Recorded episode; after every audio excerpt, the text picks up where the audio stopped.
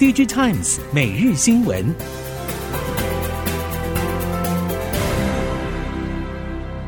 什么？逐客到日本只要五分钟？什么？逐客到欧洲只要五分钟？嘉利利旅行社新竹分公司盛大开幕，专办精致日本、欧洲蜜月、肯亚、土耳其。家族旅游、亲子同乐、欧洲自由行，只要你想去，没有办不到。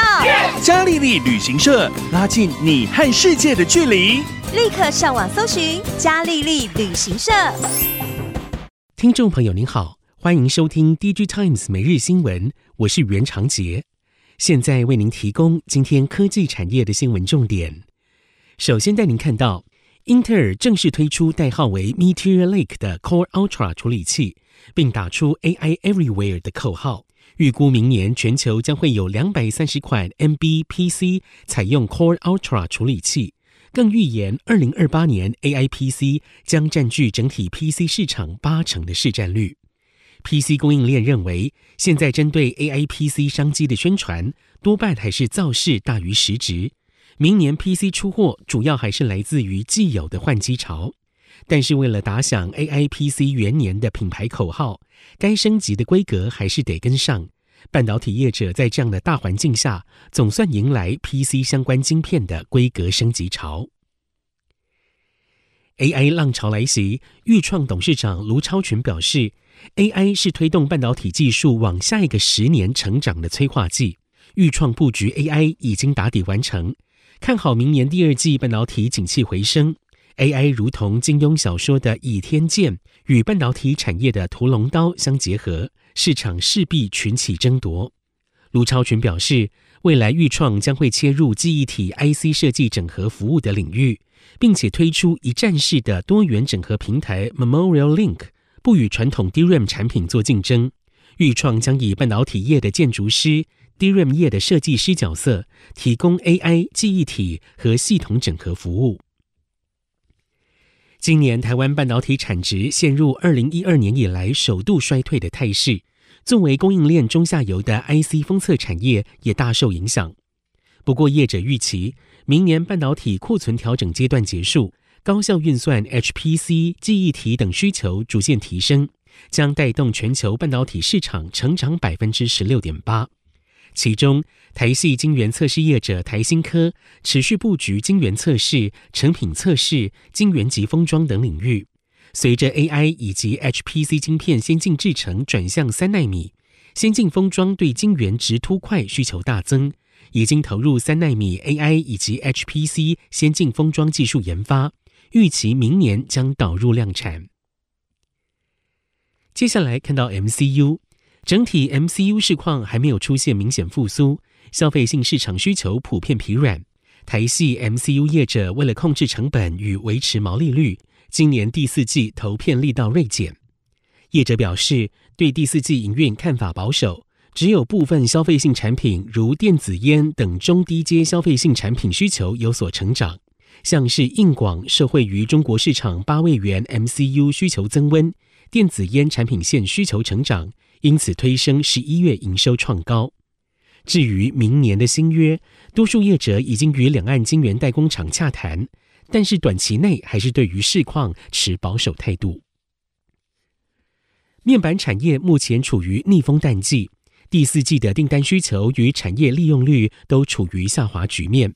但是中小尺寸模组厂像是全台、光联等营运比较稳健。主要与营运大多聚焦在规格少量多样，而且高度克制化的利基应用产品有关。全台表示，市场经营策略主要是往差异化、附加价值的方向发展。以今年前三季来看，全台 TFT 加触控技术的营收占比大约百分之六十七，TFT 大约百分之二十，STN 大约百分之十。至于产品应用别，工控占比为百分之三十八，智慧家电百分之三十七，而医疗与车用各为百分之九。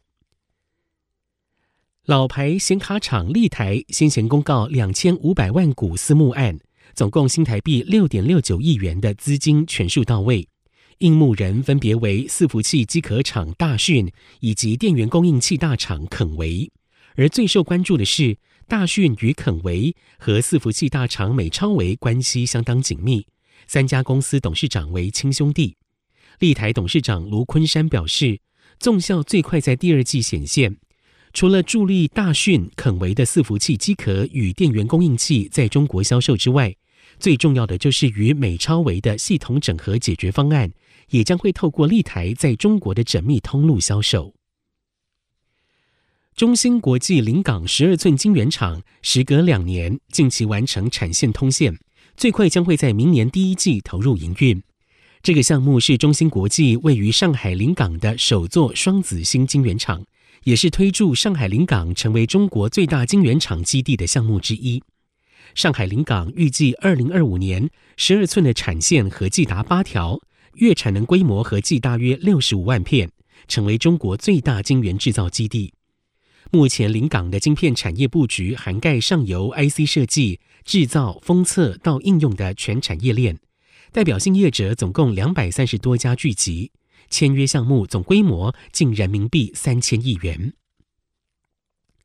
三星电子、SK 海力士传出看好明年半导体景气，规划扩大半导体投资产能。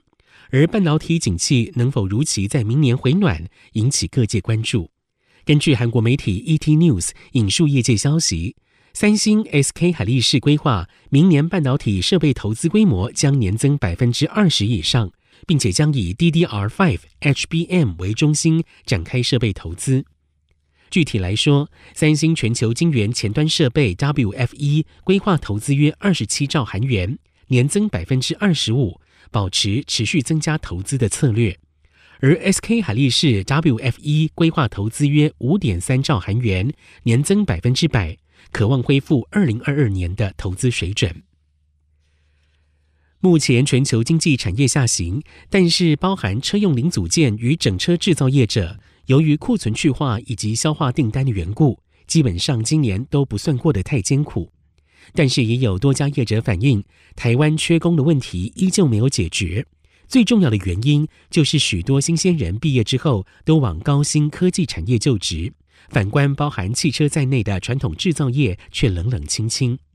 另外，中国汽车产业缺工问题比台湾更为严重，主要原因出自于大学毕业生不愿意进厂当工人。业者表示，在中国设厂之后，不止招工难，管理员工更难。喧腾一时的德国电动车补助方案，德国政府火速公布，于三月十八号开始不再接受电动车购买补助申请。提前对二零一六年起实施的电动车补贴方案画下句点，预期德国电动车产业将会迎来阵痛期，预估二零二四年会冲击二十万辆电动车销售。除了预算有数十亿美元的缺口得提早结束，无法补助到原定的二零二五年之外，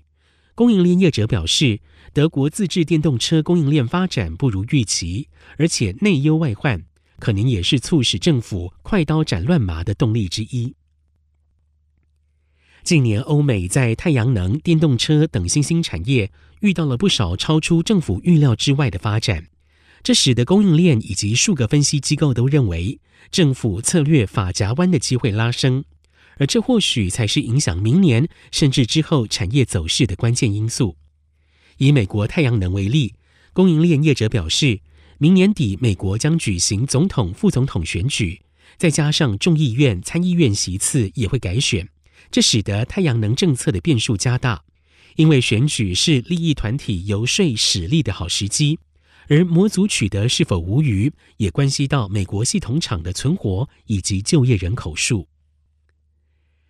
在商业化太空成型、终端也逐渐普及的情况之下，低轨卫星产业蓬勃发展。值得注意的是，中系业者也正加速追赶。除了有被视为中国版星链，也就是中国卫星网络集团主导的 GW 星座计划之外，中国业者也正从供应链提供助力，包括有聚焦卫星制造应用领域的时空岛屿、商业发射服务解决方案的星河动力、卫星网络解决方案供应业者银河航太、商业遥感卫星业者长光卫星等民间业者参与。将会使得卫星制造成本下降，中国航太产业也正迎来高成长期。以上 DG Times 每日新闻由 DG Times 电子时报提供，原长节编辑播报。谢谢收听。